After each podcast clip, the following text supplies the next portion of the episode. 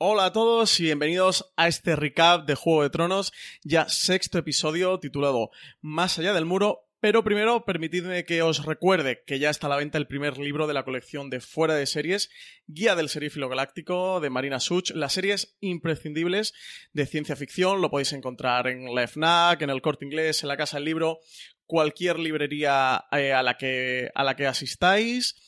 También eh, recordaros que podcast como este de hoy de Juego de Tronos, este recap que, estáis escuchando ahora, podéis escucharlo en la web del plural, en el plural.com, donde también podréis encontrar contenido de la web fuera de series.com y contenido adicional, contenido exclusivo para el plural.com.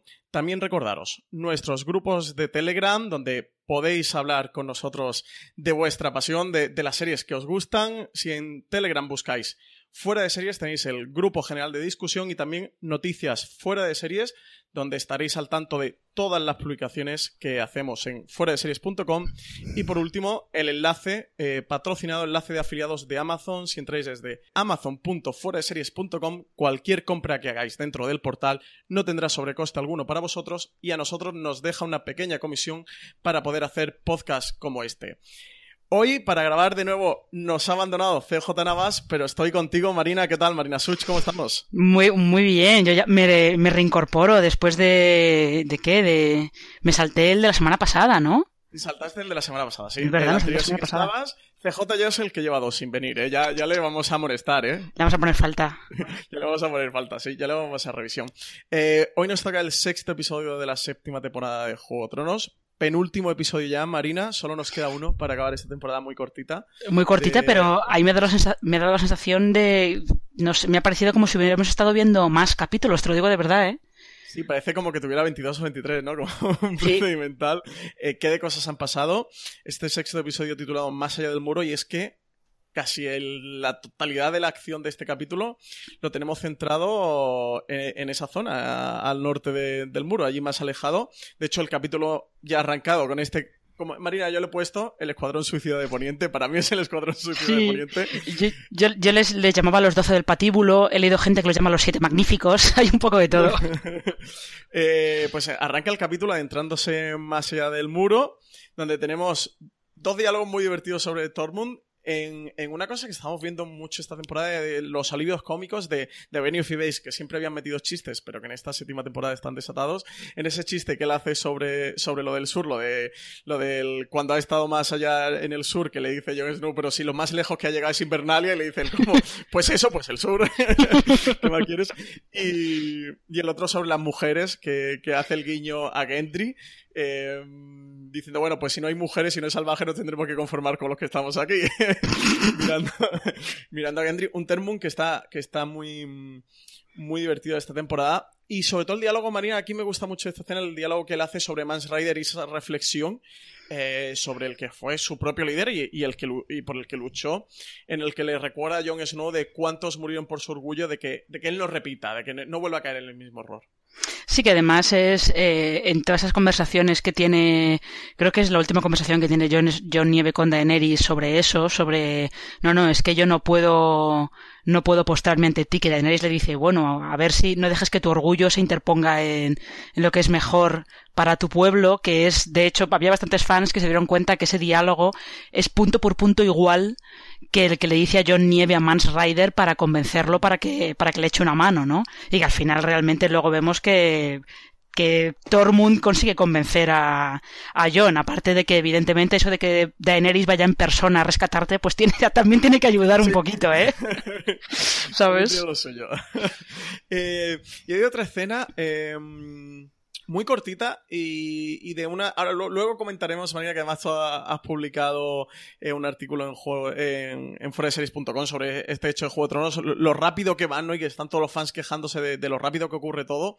Sí que yo lo que echo de menos es que ocurran estas pequeñitas historias o subtramas que nos iba destilando Juego de Tronos. Y en esta escena también tenemos la de la de Jon Snow con Jorah Mormont cuando le va a entregar la espada de garra, cuando le dice de devolvérsela, ¿no? Que, que él la tiene porque su padre se, se la entregó y que él cree que debería de volver a estar en la familia Mormon y cómo Yora pues ha decidido rechazarle, que, que Jon eso no la conserve, que, además yo estaba pensando en la escena de, por Dios, que una espada cero valirio, Jon, si tú no la tienes, ¿qué, vamos a hacer a partir de ahora? por Dios que no la coja. Ya, no, pero es, es curioso porque es una escena que lo que hace es eh, como que sigue explorando un, tema que, han, que ha estado presente en toda la temporada, que es lo de la sucesión, más que la sucesión de las casas, eh, sí, mantener el legado de las casas.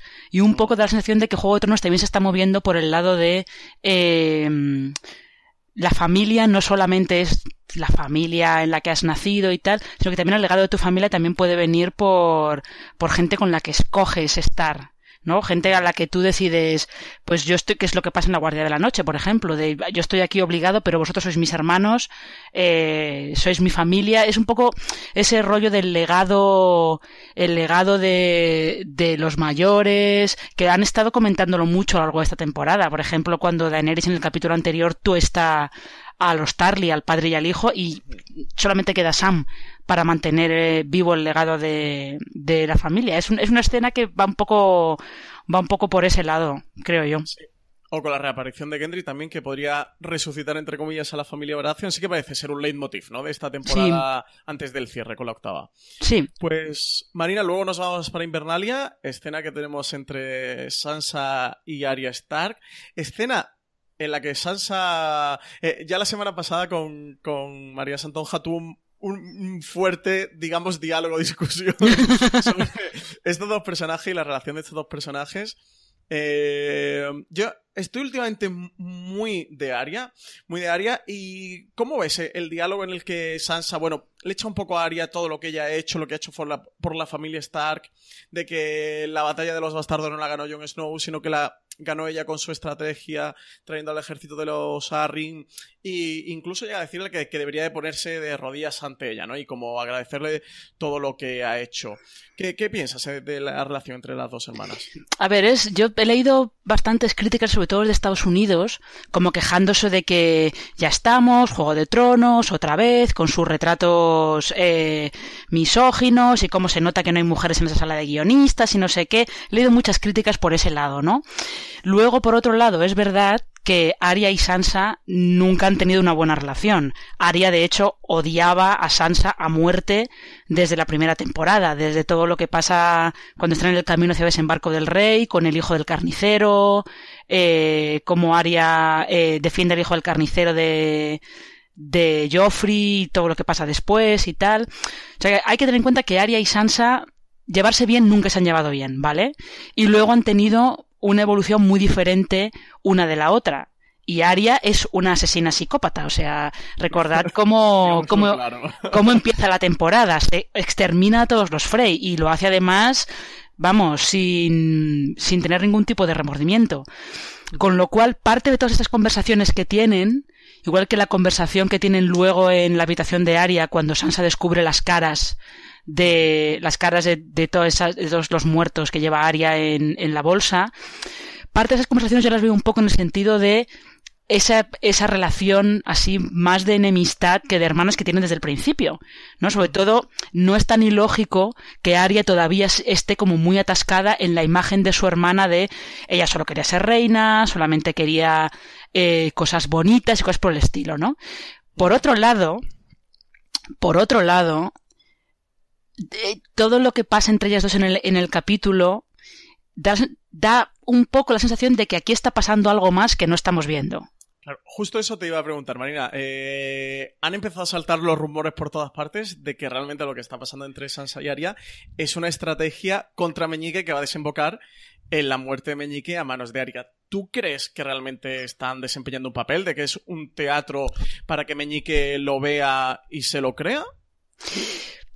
Puede ser, puede ser, porque date cuenta que en el capítulo anterior, cuando Arya se pone a seguir a Meñique, eh, la serie como que nos muestra, ¿sabes? Como que nos muestra que a su vez Meñique está observando a Arya, está siguiendo a Arya sí, ya da la sensación de que algo está pasando, sobre todo fíjate cuando Sansa, Sansa le cuenta a Meñique todo eso sobre Arya y tal, que, pues, que le da miedo y cosas por el estilo, Meñique le dice, bueno, haz que Lady Brienne hable con ella. ¿Y qué hace Sansa después? Manda a Brienne a desembarco del rey.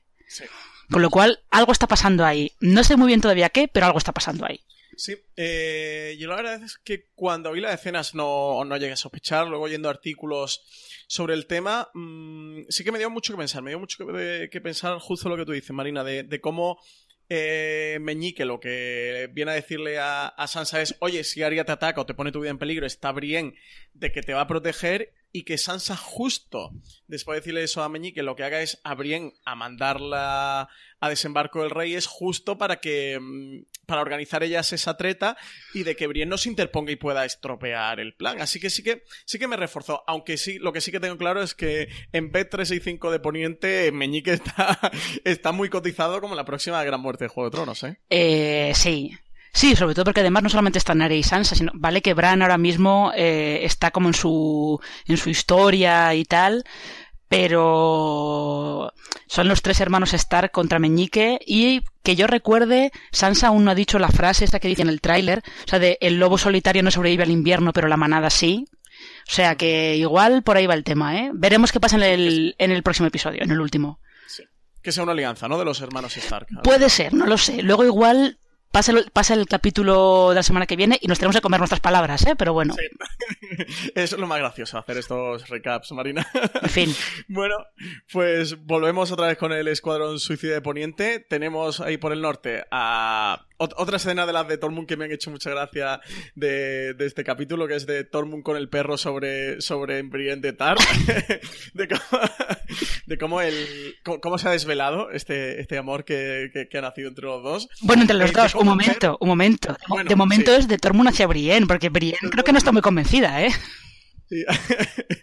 Y, y, de la cara que pone el, el perro a, al enterarse de otra vez de, del paradero de, de Brienne de Tar y de cómo el perro le pregunta a, a Tormund que como un, un, así como una bestia como él no ha podido sobrevivir y como le contesta dice se me da bien matar gente no todo el mundo un hombre sencillo pero que se le da bastante bien acabar con el enemigo y, y, sí que sí que me llegó a hacer mucha gracia y luego el diálogo que tiene Jon Snow con Beric Dondarrion donde él, donde él repite esta frase de la Guardia de la Noche de soy el escudo que defiende el reino de los hombres que también ha levantado bastante polvarada ¿Ah sí?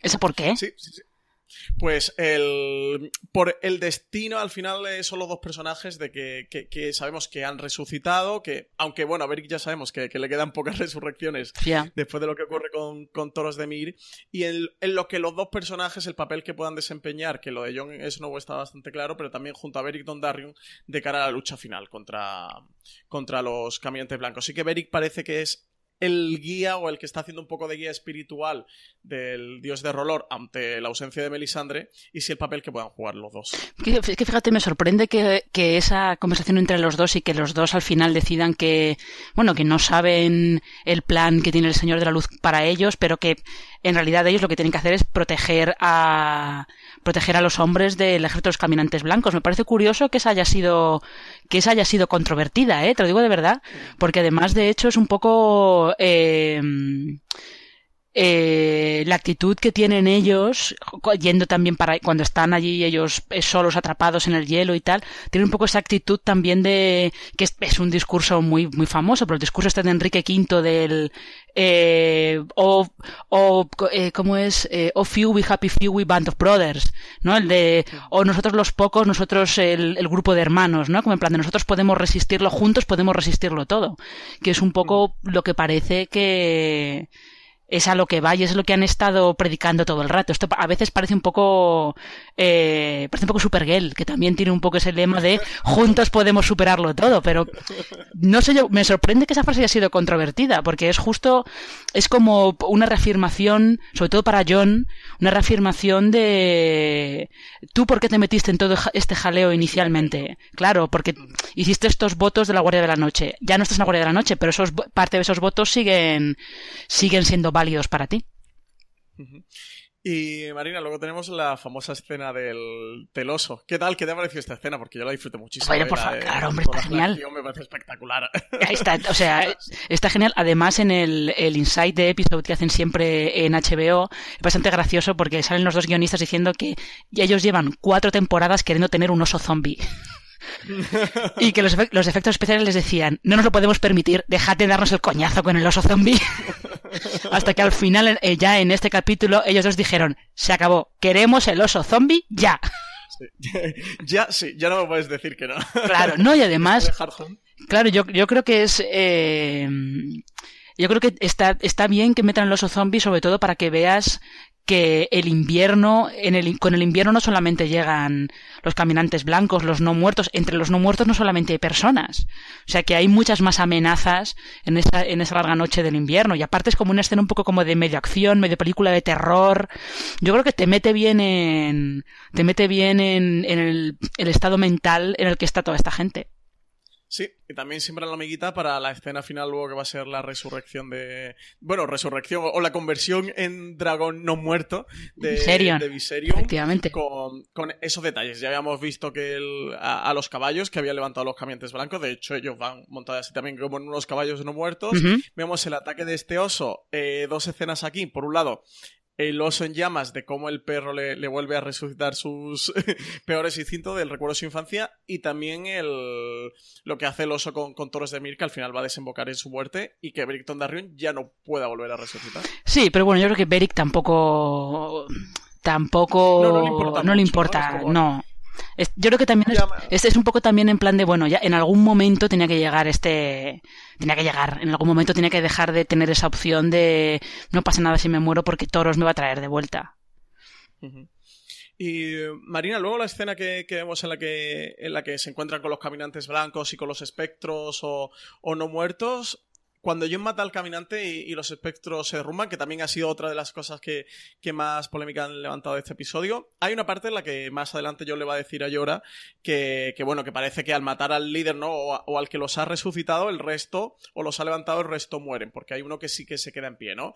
Pero también ha, levantado bastante discusión de, cómo funciona el sistema de, los espectros con los caminantes. Vamos a ver, ¿cómo, cómo funciona? Eh, desde el principio, los caminantes blancos tienen magia, para resucitar a esta gente, ¿no? Con lo cual es perfectamente posible que si tú te cargas, es un poco como una... Eh, como en estas historias de ciencia ficción de alienígenas que van como en en, eh, en colmenas que tienen como una mente colmena, ¿no? En plan, te cargas a la reina y todos los demás se desactivan. Pues es bastante, es bastante lógico dentro de la lógica de la magia de, de la serie. Es lógico que si te cargas al caminante blanco que ha resucitado a toda esta gente, toda esta gente no tiene, ya no tiene el enlace para seguir, eh, para seguir estando no vivos. No sé, yo, yo fíjate que es un capítulo en el que se puede, puede, yo entiendo que haya cosas controvertidas y que, te puedas quejar y tal, pero estas en concreto es que no veo, no veo por qué, por qué llegan las quejas, de verdad te lo digo. Este capítulo es que lo han hiteado bastante, porque si lo han hiteado con, algunas cosas, sobre todo con la que viene después, que es que los acorralen, eh, esa escena que además bastante trepidante la que ellos van corriendo, van huyendo por el hielo, los acorralen y, y cuando ven, bueno, justo antes a Gendry lo manden ante la amenaza al muro, en la escena esta que, que era como una especie de, no me sale el nombre, el, héroe griego cuando la, la, batalla maratón. Filipides. Exactamente, con Filipides. Eh, con Gendry que lleguen al muro y con, con, el cuervo que mandan del muro hacia Daenerys para que acorra, para que acuda en su, en su búsqueda y salvamento, que ha sido sobre el artículo que tú has publicado, Marina, así que eh, ¿Cómo lo ves? Porque, porque desde luego que, en desembarco y en Poniente en general se los, los acontecimientos van corriendo mucho, todo parece que se precipita a un final inexorable, pero la verdad es que sí, sí que sorprende un poco lo que pasa en este episodio y desde luego los fans de Juego de Tronos parecen no perdonarlo. ¿eh? No, no, a mí, eh, a mí lo que me sorprende realmente es que no se le pase ni una. A ver, tampoco me sorprende, ¿no? Porque tienen unos fans muy entregados que lógicamente si consideran que algo no encaja en la idea que ellos tienen de la serie, la van a, la van a crucificar directamente, ¿no? Es verdad, vamos a ver, hay que partir desde el punto de vista que es verdad que el tratamiento del tiempo que hacen en esa escena es un poquito torpe, ¿vale? Porque es verdad que es un poco confuso, ¿no? llega un punto que no sabes muy bien, no te queda muy claro cuánto tiempo lleva, están ellos ahí arriba eh, atrapados, eh, asitiados por los no muertos, qué demonios pretenden los caminantes blancos con ellos, y lo que pretenden simplemente es que se mueran congelados y ya está. Eh, eso es, confuso. Eso es verdad que es un poco confuso. pero luego en realidad hay, hay, una entrevista en Variety con Alan Taylor, con el director, que él reconoce que es cierto que es un poquito confuso toda la línea temporal de la, de la historia y tal y cual, pero dice que en realidad, dentro de lo que cabe, todavía es plausible. Que está muy al límite, muy al límite, muy al límite, sí que lo está, pero es plausible. Pero claro, eh, en el artículo que yo he escrito es un poco de, si queremos ponernos de verdad tiquismiquis, tendríamos que empezar a echar cuentas. En plan de eh, cuántos kilómetros viaja esta gente, cuánto puede tardar Gendry en llegar de vuelta a Guarda Oriente del Mar, cuánto puede tardar un cuervo en llegar a Rocadragón, pero nos faltan datos para, para saberlo. Yo creo de verdad que, eh, aunque es un poquito torpe, lo acaba, acaba acaba compensándolo un poco que el ímpetu que lleva, la inercia que lleva esa escena, que va como a toda pastilla, lo compensa un poco. Lo compensa un poco el hecho de eh, esta gente está desesperadísima y como no vaya Daenerys con los dragones, es que se quedan ahí. se quedan ahí. Sí, sí, totalmente.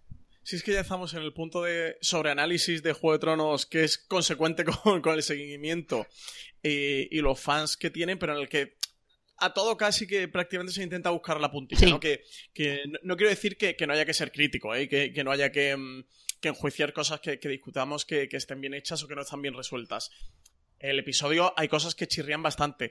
Hay más que chirriarme la elipsis, que es algo que, creo que todos deberíamos haber comprendido al principio de la temporada.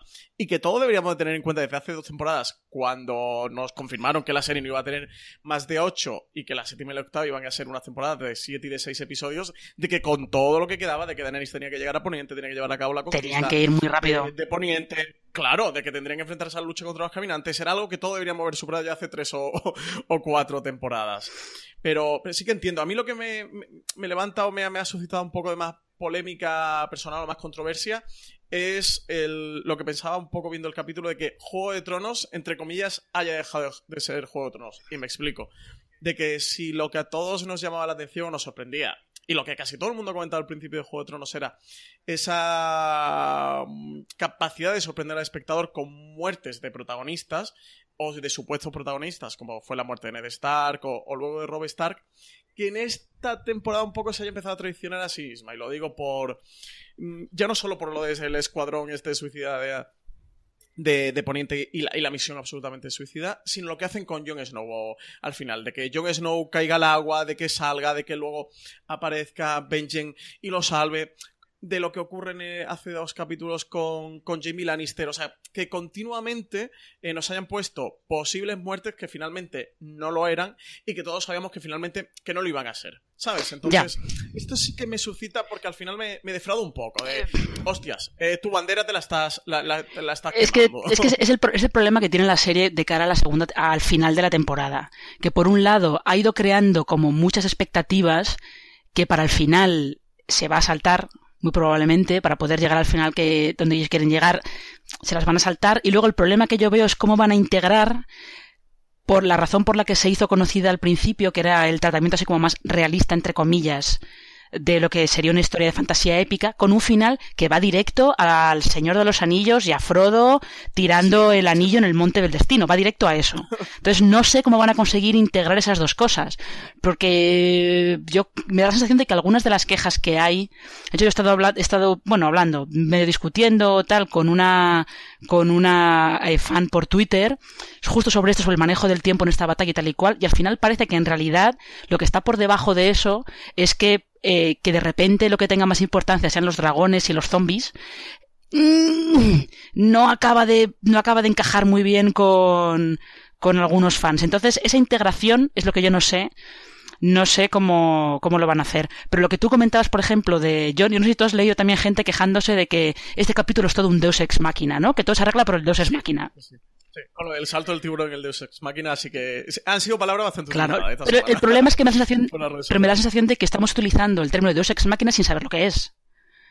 Porque, por ejemplo, el rescate de Daenerys con los dragones no es un Deus Ex Máquina, porque está todo, está preparado. Es en plan de, manda, Gendry, manda un cuervo a Rocadragón, avisa a Daenerys. Vemos a Daenerys subiéndose en el dragón y Tyrion diciéndole, no vayas, no puedes ir tú porque si te matan a ver qué demonios hacemos. Eh, o sea, cuando Daenerys se aparece con los dragones, sabemos que va a aparecer en algún momento. El Deus Ex Machina es Benjen. que, absolutamente Benjen, que no sabemos que va a aparecer, pero esto Benjen ya lo hizo con Bran Stark en la, la temporada anterior. Sí, sí, yo mm, no le critico que no mate a los personajes, que entiendo que, no los puede matar. Lo que le critico es que, exponga a sus personajes a esas situaciones. No tiene necesidad, no tiene necesidad de hacer lo de Jamie. Aunque luego un poco lo comprendo, ¿eh? porque Daenerys no, no la capturara. Así que a lo mejor ya Jamie eh, sí que lo pensé en su momento, luego al capítulo siguiente eh, lo puede comprender. Pero con lo de Jon Snow pensé, digo, no hay necesidad, si sabemos que no va a morir, no me hagas esto. Sí, es un poco... Fíjate, yo pensaba que eh, lo iba a recoger el otro dragón que le quedaba a Daenerys, que lo iba a recoger Raegal. Eso es lo que yo estaba pensando, ¿eh? Pero... Pues eso sí habría tenido sentido, porque hubiera sido la justificación, ¿no? De que él por fin montara por primera vez un dragón. Sí, lo que pasa es que... Para que al final acabe en el barco. Eh, sí, lo que pasa es que luego de todas maneras habría gente que se habría quejado igual, en plan de, pero ¿cómo va a recogerlo el dragón si no sabe quién es? En fin. Ya se sabe. Ya, se sabe. Eh, ya se sabe. Marina, em, escena de Daenerys y Tyrion en, el, en la que Tyrion le recuerda a, a Daenerys que, que, todos se enamoran de él y empieza a enumerarle la lista. Es, muy grande, es muy grande. A mí Tyrion, o sea, eh, todas las escenas de Tyrion y Daenerys eh, me parecen estupendas. Incluso aunque estén ahora en una parte, en, estén como en una fase un poco más tirante, porque ella no quiere pensar en las cosas que Tyrion le está diciendo. Van de que pensar en quién te va a suceder si te pasa algo, porque no puedes tener hijos, no puedes exponerte tanto porque se supone que tú eres la líder de toda esta gente, qué pasa si te pasa algo, y las reticencias que ella tiene porque Tyrion se está muriendo a su familia, ¿no? Pero, o sea, cualquier escena entre esos dos a mí me encanta, me parece siempre lo mejor. Parece que, todo va confluyendo, que finalmente los dos personajes sí que, que, acabe, ¿no? En una relación que era como la gran teoría de los fans. Incluso el otro día Benioff lo decía, que sí, que decía que los dos personajes pues estaban viviendo un, un enamoramiento entre ellos. ¿Crees que acabarán juntos? ¿Qué crees que va a pasar? ¿Será la canción de Hielo y Fuego, Jon Snow y Daenerys Targaryen, que, que es la otra polvareda que se ha levantado esta semana con, con, todas estas escenas, con la cara que le pone a Daenerys, que mm, el, el, plano de Daenerys, cuando ve a Jon Snow batallando y que se lo va a tener que dejar allí, de me lo matan, con lo bueno es este, este, este, chico, me lo van a matar, con lo apañado que era. Sí, es un poco, es un poco, lleva ella como un poco el rollo de, de verdad, tengo una, tengo una mala suerte, es que tengo un ojo eligiendo, eligiendo hombres, tengo un ojo que no es ni medio normal. Eh, no sé, pero el caso es que es una teoría que llevan los fans especulando desde hace años, desde los libros, desde antes que se confirmara que, que Jon es, es hijo legítimo de, de Rhaegar Targaryen. No lo sé, todo esto va a depender de si a Jon en algún momento le cuentan esto. No lo sé, no lo sé. Parece que no, no sé si van a acabar los dos juntos románticamente o si descubren que son familia, que evidentemente los dos juntos son los que tienen que liderar eh, tienen que liderar la defensa contra los caminantes blancos. Pero es que estamos en un punto de la serie en el que incluso aunque yo tengo la sensación de por dónde va a ir, no sé por dónde va a ir. sí, tú dices que la unión sea política, no romántica, ¿no? Aunque, o de familia, simplemente. Te das cuenta que se está, se, está incidiendo mucho en eso, en la familia, en el legado de la familia, en tienes que pensar quién va a seguir tu legado cuando tú no estés. Se está incidiendo mucho también en eso, ¿eh? Y se incide mucho también con Daenerys, se incide mucho en el eh, ella no es como su padre y no hay que juzgar a los hijos por los pecados de los padres. Están incidiendo mucho en el rollo de la familia y del legado familiar. Entonces no, no me extraña que al final ellos dos acabaran descubriendo que son tía y sobrino, finalmente. Yo se lo repito a todo el mundo, que no descartemos que porque ellos sepan su, su parentesco familiar, eh, aunque así acaben juntos, porque serían los primeros Targaryen. De hecho, Aegon el Conquistador pues estaba casado con sus dos hermanos. Sí, y, creo que Aerys me parece que estaba casado con su hermana también, y ahí tenemos a Cersei y a Jamie directamente. Al final son tío y sobrina, que tampoco, bueno. si te casas con tu hermana, pues hombre, pues y sobrina. eh, María, nos hemos saltado la, aparición estelar de Daenerys Targaryen a lomos de Drogon, acompañada de, de Viserion y de Raegal. Eh, escena dirigida por, por Alan Taylor. Espectacular también, ¿eh? Me, encantó el, rodaje de esta escena. Sí, yo ya, también he leído mucha gente criticando que sí, que es una dirección terrible, que no sé qué. No, yo creo que está muy bien. Eh, te muestra, te muestra lo difícil que lo tienen que lo tiene ese escuadrón suicida simplemente para sobrevivir, porque ellos lo único que pueden hacer ahora es esperar a que Daenerys vaya a rescatarlos, no pueden hacer nada más que eso. Lo difícil que lo van a tener para sobrevivir y te muestra también lo que hace también es te sigue te sigue construyendo que la amenaza de los caminantes blancos es mucho más seria incluso de lo que, de lo que cree John Nieve. Al final, en realidad, toda la escena está hecha un poco para que Daenerys vea lo que a lo que se están enfrentando. Sí.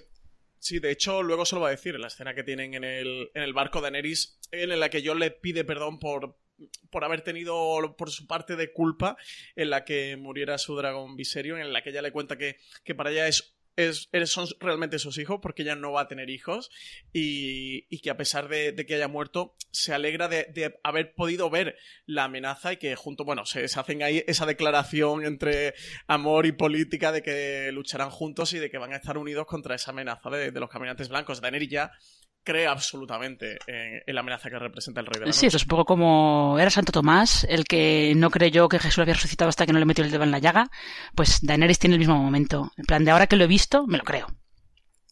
Sí, eh, una Daenerys que ya ha visto las heridas de muerte de Jon Snow, ¿eh? y además se quedan mirándolas atentamente como... Es que, es que, es que Daenerys lleva tres episodios dándole vueltas a eso. me está sorprendiendo mucho, Marina. No sé si tú le ves alguna explicación. Que le hayan dado tanto peso a que Daenerys vaya descubriendo que él resucitó. O sea, como algo muy trascendental que tampoco me lo parece. que me, lo parece tanto. No lo sé. No sé. No sé exactamente qué están buscando con eso, si no van a buscar nada. O... La verdad es que no lo sé. Bueno, pues John ya finalmente se ha rendido a Daenerys le ha ofrecido vasallaje, le, hace la broma como, no bien, perdóname, es como un poco Groucho Marx. Perdona que no me levante. Que no me levante. Perdona que no, que no hinque la rodilla, pero ya le ha ofrecido vasallaje total a Daenerys, parece que van a luchar juntos, que salta las chispas entre los dos personajes, yo estaba digo, ojo cuidado, que están en un barco que esto es madera, a ver si Bardero... A ver, yo, yo ya, ya os quiero decir que hay bastante fanart de esa escena, que es el que lo que llamarían los americanos es NSFW, o sea, no es, no es seguro verlo en el trabajo. Ya os podéis imaginar por dónde va el tema. y la escena final, Marina, que también ha creado controversia con lo de las carreras, madre mía. Vamos a ver, en serio. En este capítulo se ha analizado todo. En serio, que los, que los eh, caminantes blancos son unos tíos sobrenaturales que tienen magia magia, ¿vale? Vale que la, vale que la magia tampoco puede ser utilizada como excusa para todo, pero que tienen magia. Sí, porque mm, se ha dado por hecho que las cadenas sean de metal, podrían ser de hielo, ¿no? O sea, podrían ser unas... Ellos al final tienen el poder de, de poder crear elementos con Claro, pueden, ser, pueden ser perfectamente de roca y hielo, o sea... No veo yo... El problema, ¿no? Para un rey. Claro, ya te digo que justo... Eh, de todas las quejas que se le han hecho a este episodio, puedo ver dos. Una muy clara, que sí que es la de la de Benjen y todo eso, eh, que el manejo del tiempo en, en, la batalla del lago helado es verdad que es un poquito torpe, aunque se pueda explicar y tal, es un poquito torpe, eso es cierto, pero todo lo demás es que me parece sacarlo por completo de quicio. Y Marina, sacan consiguen al final sacar a, a Viserion, a ese dragón de Daenerys Targaryen que, que, ha caído en la batalla, con un plano espectacular que creo que además era el que todos teníamos en mente, que si un dragón lo convertían sería así, ¿no? Con el dragón despertando, abriendo el ojo, ese ojo azul de, de, estar ya convertido por el Rey de la Noche, y ahora los caminantes blancos tienen el famoso dragón de hielo, que también está muy desarrollado en la mitología de Canción y Fuego de George R. R. Sí, ahí no lo tengo yo tan, tan controlado, sí que creo que debe haber historias eh, historias del pasado de Poniente en el que se habla de un dragón de hielo. También es una teoría que los fans tenían, tenían hace bastante tiempo, que iba a haber un dragón de hielo y tal. Lo curioso de esto es que ahora solamente quedan dos dragones, con lo cual Claro, iba a decir yo, esa profecía que le hacen a Daenerys se la hacen en el libro. La profecía esa famosa de que el dragón tiene tres cabezas. Ahora mismo se queda un poco coja, pero Sí, ahora las tres cabezas podrían, podrían ser los Targaryen, no los dragones. Mm, ahí estamos, ahí estamos. Y volvemos, a, y, volvemos a seguir con lo mismo de quién es el tercer Targaryen. Eh, ¿Lo podemos decir o no? Eh, o no sé, ¿tú sospechas? De no, las teorías que hay es que el tercero es Tyrion, pero... Habrá que, verlo. que, Marina, antes de despedir el, el recap de hoy, obligada pregunta. ¿Qué esperas del, último capítulo, de este séptimo episodio? ¿Qué crees que va a ocurrir? ¿Por dónde crees que, va a ir la cosa? No lo sé, porque es que, es que tú fíjate, es que va a ser interesante ver eso que te decía yo antes de cómo van a integrar las dos, las dos mitades que tiene la serie. se va a ver claramente cuando hablen con Cersei, porque Cersei representa ese lado como más realista, entre comillas, de la serie, y Jon y Daenerys ahora mismo están representando el lado más fantástico, ¿no? El lado más del Señor de los Anillos. Entonces, ¿cómo demonios se van a integrar esas dos partes? Y si Cersei va a liar alguna. Sí, porque además han conseguido capturar al, Exactamente. espectro al no muerto. Exactamente. Pero la cuestión es qué va a hacer Cersei, porque Cersei va a liar alguna, claramente, y estoy convencida de que la va a liar. Y si en esta temporada veremos cumplida la profecía, la visión de Daenerys del Salón del Trono destruido y quemado y cubierto de nieve. Tú dices ya en el próximo episodio. Ya en el próximo episodio. ¡Wow! pues sería, sería muy emocionante poder verlo. Pues nada, Marina, eh, ¿alguna cosa más que quieras comentar antes de despedirnos? No, que eh, volveremos otra vez a hablar la semana que viene, que es el final de temporada, y daos, acordaos que ese es un final de temporada que creo que va a durar como una hora y media o algo por el estilo. ¿eh? O sea que esto va a ser como si, si os fuerais al cine a ver una película. y a la velocidad que va Juego de bueno, va, a pasar de todo, va a pasar de todo. pasar absolutamente de todo. Pues nada, pues muchas gracias a todos los que habéis estado ahí oyendo este recap del sexto episodio de la séptima temporada de Juego de Tronos. Recordaros que, esta semana lo pensaba. Dejarnos comentarios en, la web de foreseries.com, que donde podréis encontrar y escuchar este episodio, y también en iVoox. Eh, y, en, y en iTunes nos podéis dejar comentarios, reseñas sobre el episodio, comentar con, con nosotros, que sobre el anterior, que también levantó bastante polémica. No habéis dejado algún comentario, así que nada, animaros a pasaros por iVoox, por fuera de series.com y comentarnos las cosas más interesantes de este episodio y del recap eh, con la que hemos, que hemos podido hacer con Marina, que muchas gracias por estar esta semana otra vez con nosotros, Marina. Eh, ya sabes que siempre es un placer hablar de Juego de Tronos especialmente. Hasta la semana que viene.